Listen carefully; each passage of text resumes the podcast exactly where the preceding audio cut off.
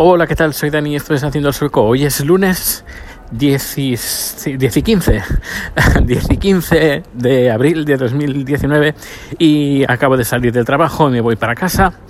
Ah, y la verdad es que está haciendo un día muy bonito, eh, soleado, hace un poco de fresquito, estamos a 9 grados, aunque eh, para los próximos días las temperaturas van a subir y se van a, a enfilar a los 15-16 grados, es decir, ya que la corona está tan baja y el euro tan alto, yo os aconsejo que visitéis Estocolmo, que ahora es el momento, antes de que venga la crisis en España de nuevo y el euro baje de nuevo una barbaridad y las cosas suban, que podrían, si se vuelven a estar como estaba antes, eh, la corona euro, eh, los precios podrían subir en un 20% aproximadamente.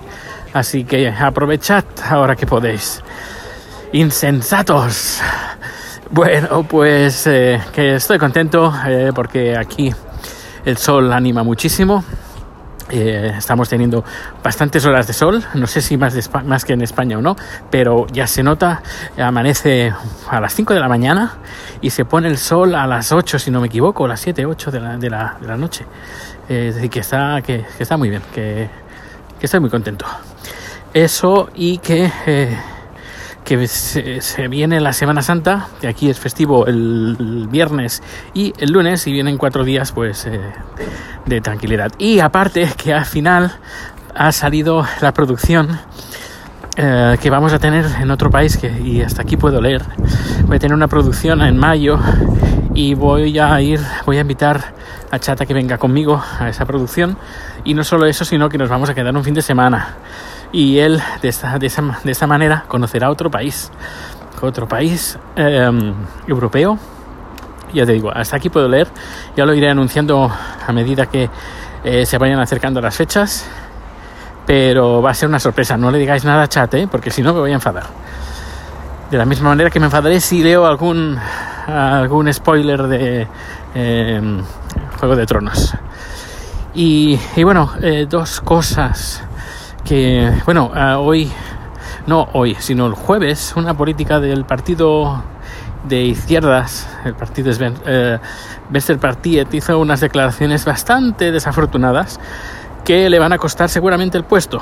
Y se ve que hizo un discurso en el Parlamento donde decía que todos los hombres somos violadores y que como, responsa como hombres tenemos la responsabilidad de de, de, luchar para o de hacer lo posible para que eh, no tengamos esta etiqueta, pero directamente que todos los hombres somos violadores. Y claro, aquí la gente le ha sentado como una patada en el estómago, incluso gente de su propio partido, y ha recibido un montón de quejas, así que no me extrañaría que en los próximos días esta mujer pues pida la dimisión o la retiren del, del partido de izquierda, el Vencer Partiet, ¿verdad? Que fue unas...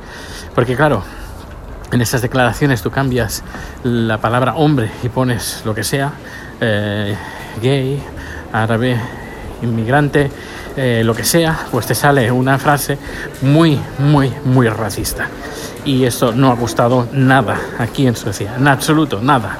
Y han corrido ríos de tinta. Uh, ¿Qué más? ¿Qué más? Ah, sí, interesante, eh, que creo que este va a ser el tema del día, y es que, eh, bueno, mucho se habla, mucho se comenta y se escribe sobre Europa, cómo puede permitir que en, en países como en España, pues pasen cosas como el tema de la corrupción y que Europa, pues, eh, lo permita. Así que ¿Cómo puede ser que Europa, cómo puede ser que los europeos eh, pues consienten, por ejemplo, el tema del, de la independencia de Cataluña, que permitan que esté pasando en un, un, un, país de la Unión, como la gente, gente, pues, gente, gente, gente. Pues mira, eh, la gente le da, importa tres pimientos de la misma manera que a los españoles le importa tres pimientos cuando van a, a veranear a un país, eh, que es lo que les pasa a nivel político, o al menos eh, es poca la gente que puede tener cierto, uy, jaleo, cierto interés en lo que pasa. O por ejemplo, pues vamos a, de vacaciones a Tailandia y vamos con uh, Qatar Airlines que eh, matan a los homosexuales. Pues bueno, no me importa porque tienen precios uh, baratos y me da igual. Pues lo mismo pasa con España. Eh, no lo pongo como a nivel de Qatar, Pero ¿cómo puede ser que los bancos estén eh, haciendo lo que están haciendo a la población española? ¿Cómo las, eh, las puertas giratorias?